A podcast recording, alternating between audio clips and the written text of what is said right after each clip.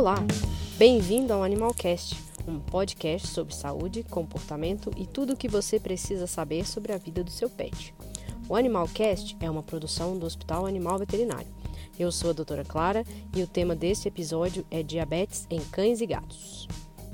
Todo alimento consumido é eventualmente convertido em açúcar, a glicose, que é a fonte primária de energia para todos os órgãos.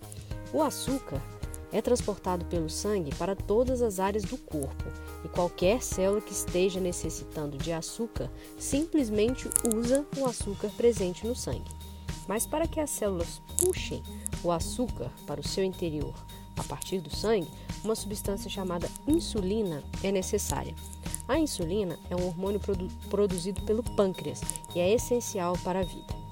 A diabetes ela ocorre quando a insulina não é produzida quando o organismo produz em baixas quantidades ou tem alguma condição que interfere na ação da insulina.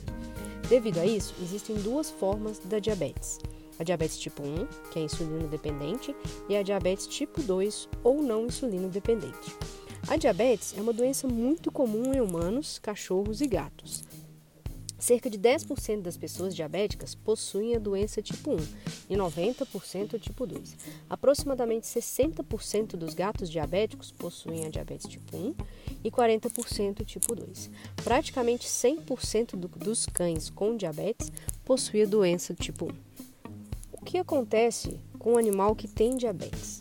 Sem a insulina, para remover o açúcar do sangue, a glicose começa a se acumular.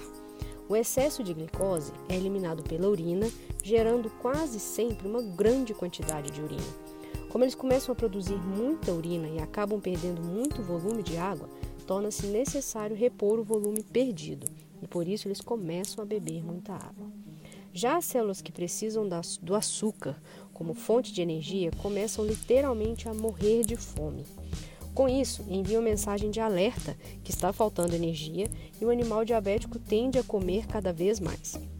Mesmo o animal comendo muito, as células continuam não tendo acesso à energia e mandam novas mensagens de alerta ao organismo que começa a degradar gordura e músculo para obter energia para as células. Porém, mesmo com todo este esforço, o organismo ainda não consegue utilizar o açúcar proveniente deste processo. Os sinais clínicos do diabéticos, portanto, refletem todo este esforço do organismo.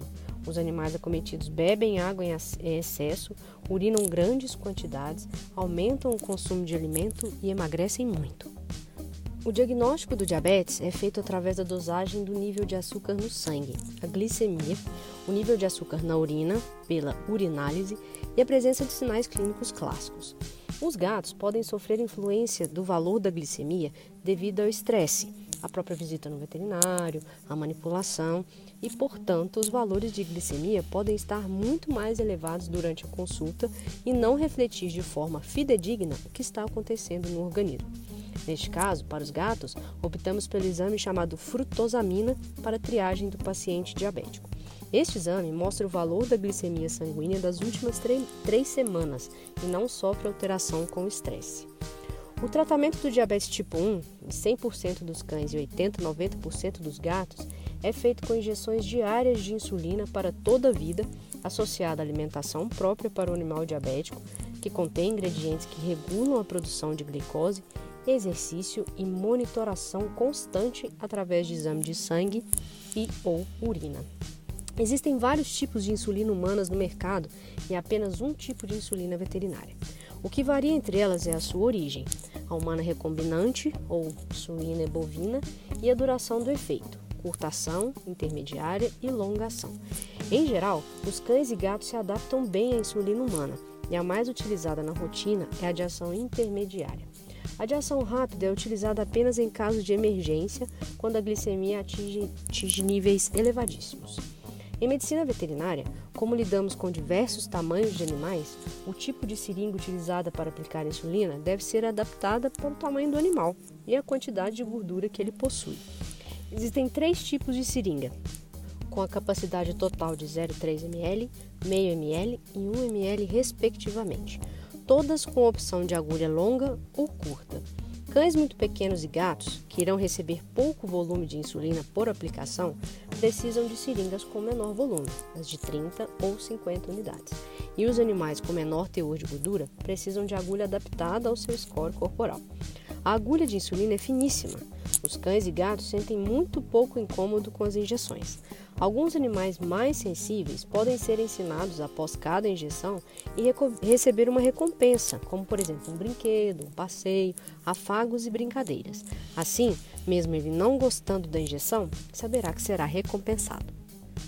O início do tratamento com a insulina requer acompanhamento rigoroso até que o animal e o proprietário estejam bem adaptados com a rotina.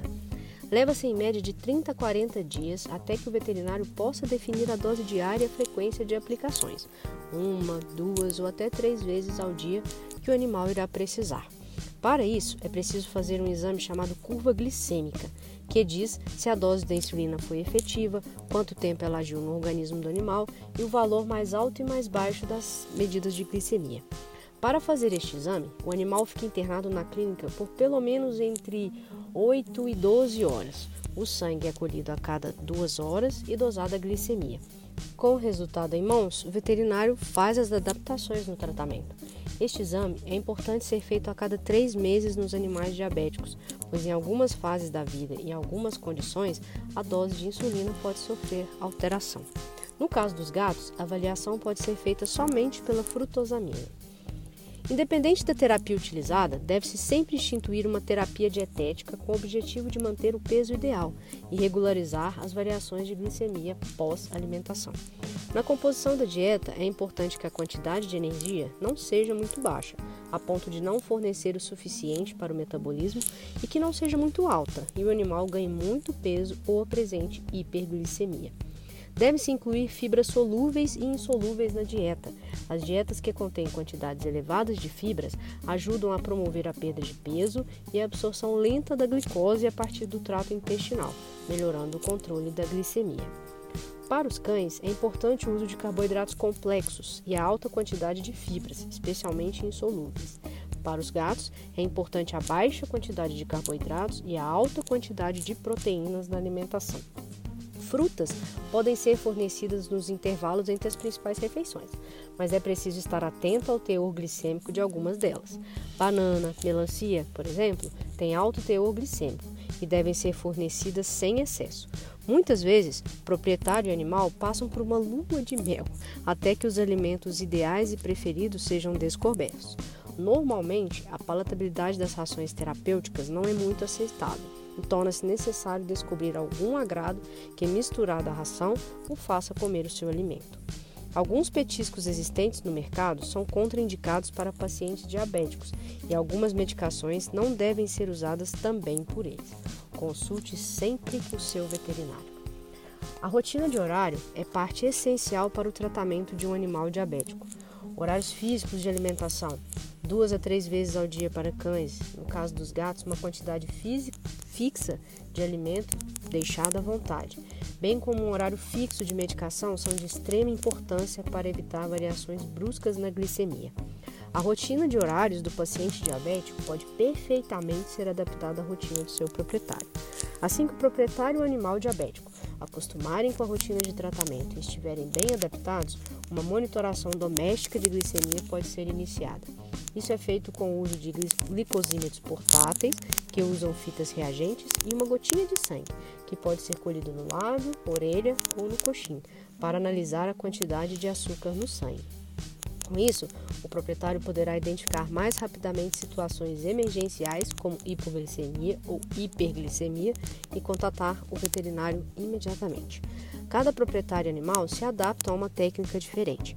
A melhor opção é testar e assumir qual técnica ambos se sintam mais confortáveis.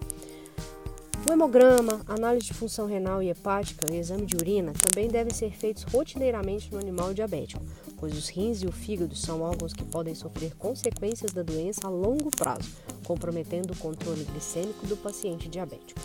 Nas fêmeas, é indicada a castração assim que possível, pois os cios hormônios presentes nessa fase dificultam muito o controle glicêmico. A monitoração cuidadosa dos níveis de consumo de água e volume urinário do cão irá alertar o proprietário para problemas com o controle da diabetes. O médico veterinário deve ser notificado se os sintomas não desaparecerem ou se retornarem. O sucesso do controle da doença é definido pelo desaparecimento dos sintomas, incluindo a sede, a urina excessiva, a estabilização do peso, a normalização do comportamento e uma glicemia próxima do normal, comprovada nos exames de sangue. Muitos cães diabéticos são obesos. Para otimização do controle da glicose, deve-se aos poucos corrigir a obesidade nos pacientes diabéticos. Isso pode demorar meses. O exercício é altamente recomendável, devido aos seus efeitos benéficos no controle dos níveis de glicose e para a perda de peso. Se o cão não tem uma, uma rotina estruturada, recomenda-se começar com caminhadas curtas e, aos poucos, aumentar o tempo das caminhadas até um nível tolerável. Mesmo o tratamento sendo feito corretamente, os cães podem desenvolver problemas secundários ou concomitantes à diabetes. O principal deles é a catarata.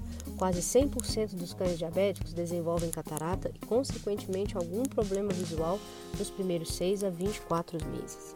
Outros problemas comuns aos pacientes diabéticos são a maior chance de desenvolver infecção urinária e nas fêmeas de desenvolver piometra, infecção uterina. Nos pacientes que fazem uso de insulina, crises de hipoglicemia podem acontecer e geralmente estão associadas à dieta incorreta ou dose alta de insulina. Uma glicemia elevada, acima de 500 mg por decilitro de sangue, pode evoluir para um quadro grave, chamado cetoacidose diabética, que, se não diagnosticada a tempo e tratada de forma emergencial, pode evoluir para o óbito. Os sinais clássicos de hipoglicemia, quando o valor está abaixo de 60 mg por decilitro, são um comportamento estranho, apatia, tremores, fraqueza. Nesse caso, é importante fornecer um alimento que contenha glicose altamente disponível, água com açúcar, mel ou uma refeição normal. Normalmente, quando o proprietário nota que o animal está diferente, o cão ou o gato não consegue se alimentar sozinho e é necessário forçar prognóstico é extremamente favorável se o proprietário se esforça e mantém a rotina com o seu animal. Observações, monitoramento e disciplina são ferramentas importantes para o bom controle da diabetes em cães e gatos.